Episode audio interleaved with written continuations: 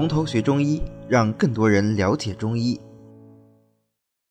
那接下来呢，我们要讲的这个药，其实也是非常的鼎鼎大名啊。我们知道有一个《内经十一方》啊，那有的书上说是《内经十三方》，因为有有两个方子是只记方名而没有药的。好，不管它，反正是《内经》一共就记载这么十来个方子，其中有一个方子用了就是茜草啊，所以茜草我们中医把它拿来啊入药使用的时间是非常非常久的。那茜草是个什么药呢？它是茜草科的多年生蔓生草本植物茜草的根，啊，春秋两季都可以采挖，把这个茎苗去掉，啊，就就把这个根留下来，啊，洗干净晒干生用或者是炒用都可以，呃，它有很多别名啊，新酱啊，过山龙啊，地苏龙啊，过山龙、地苏龙其实啊都是就它的这个形态来说的，因为它是个慢生的嘛，是吧？这个藤蔓啊，长得像龙一样，为什么叫新酱呢？其实新酱的核心是在酱上面啊，这个酱就是一种紫深的紫红色啊。我们学温病的时候讲热入营分，它的这个舌象的特点就是舌色酱，对吧？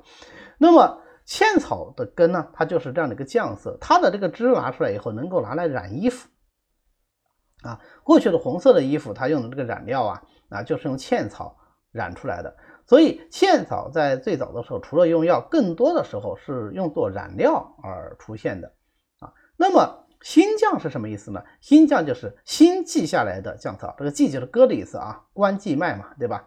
啊，应该读义是吧？关义脉对吧？这个新译下来的这个酱草就叫新酱啊。那有人说，那就酱不行吗？我们晒干了以后不能用吗？那当然可以用。我们前面讲了嘛，茜草就是要洗净、晒干、生用或炒用嘛，对不对？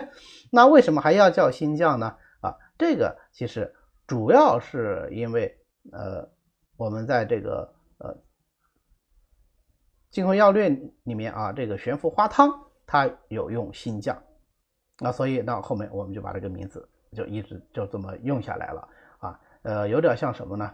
啊，有点像我们说。呃，这个鲜萝卜对吧？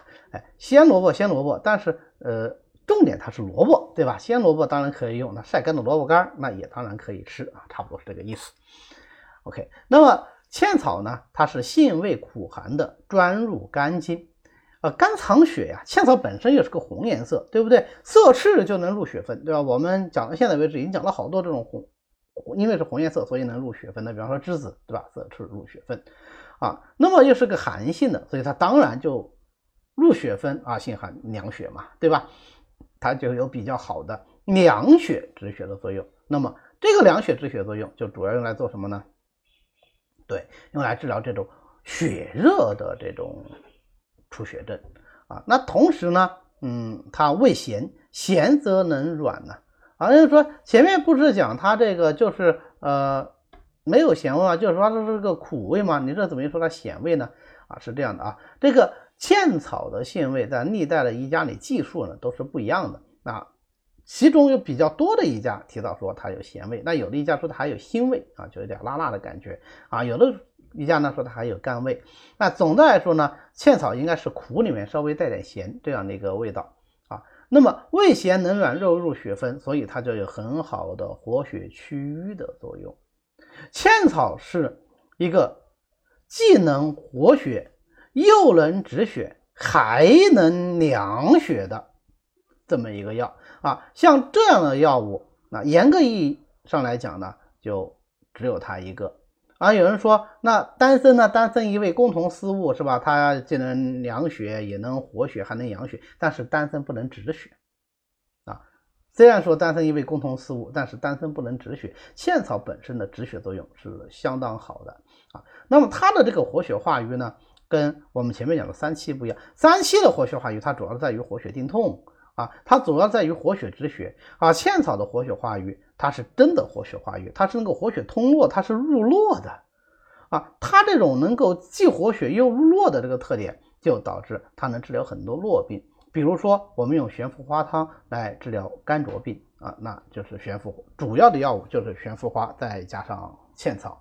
那再比方说，《内经》里用茜草来治疗血枯症，那就是四乌贼骨一如一如如汤啊。这个如如在《内经》里写的不是这两个字啊，但是它通这两个字的意思，而且这两个字呢特别复杂，我这里写不出来啊，所以我们就直接写卢如啊。四乌贼骨一炉如汤的这个炉如是什么东西啊？就是茜草啊，所以是四份乌贼骨，一份茜草，来用来治疗血枯病。这个血枯病其实就是一个淤血阻络症啊，所以在这里也是取它的活血化瘀的作用。那我们现在呢啊，还可以把它跟当归啊、香附啊、赤芍啊配伍来治疗闭经，或者是配上当归、川芎、红花来治疗各种伤痛，那外伤疼痛啊，也可以配上一些疼类药，什么鸡血藤呐、海风藤呐、呃盐胡索啊啊来治疗一些关节疼痛啊。这个就是茜草的一个主要的药性特点。好啊，总结一下啊，茜草凉血止血，活血化瘀。其实你只要记住我刚才讲的，茜草是基本上唯一一个既能凉血又能止血还能活血的药物，而且它的活血是能够入络的啊。你就把茜草的主要药性特点就记住了。那么它既然又能活血又能止还能凉血啊，我们就知道啊，那可能不同的炮制它的这个药物偏性啊，就是这个药性特点就不一样。呃，如果是炒用呢，啊，它的止血效果就会更好一些。那如果是生用呢，当然，那的凉血、呃止血效果就会更好一些啊。好，这是茜草啊，也是一个非常有名的药。好的，今天呢我们就讲到这里。为了方便大家和其他喜欢中医的朋友一起来学习和讨论中医知识，欢迎大家扫描下方的二维码。那么我们下次再见。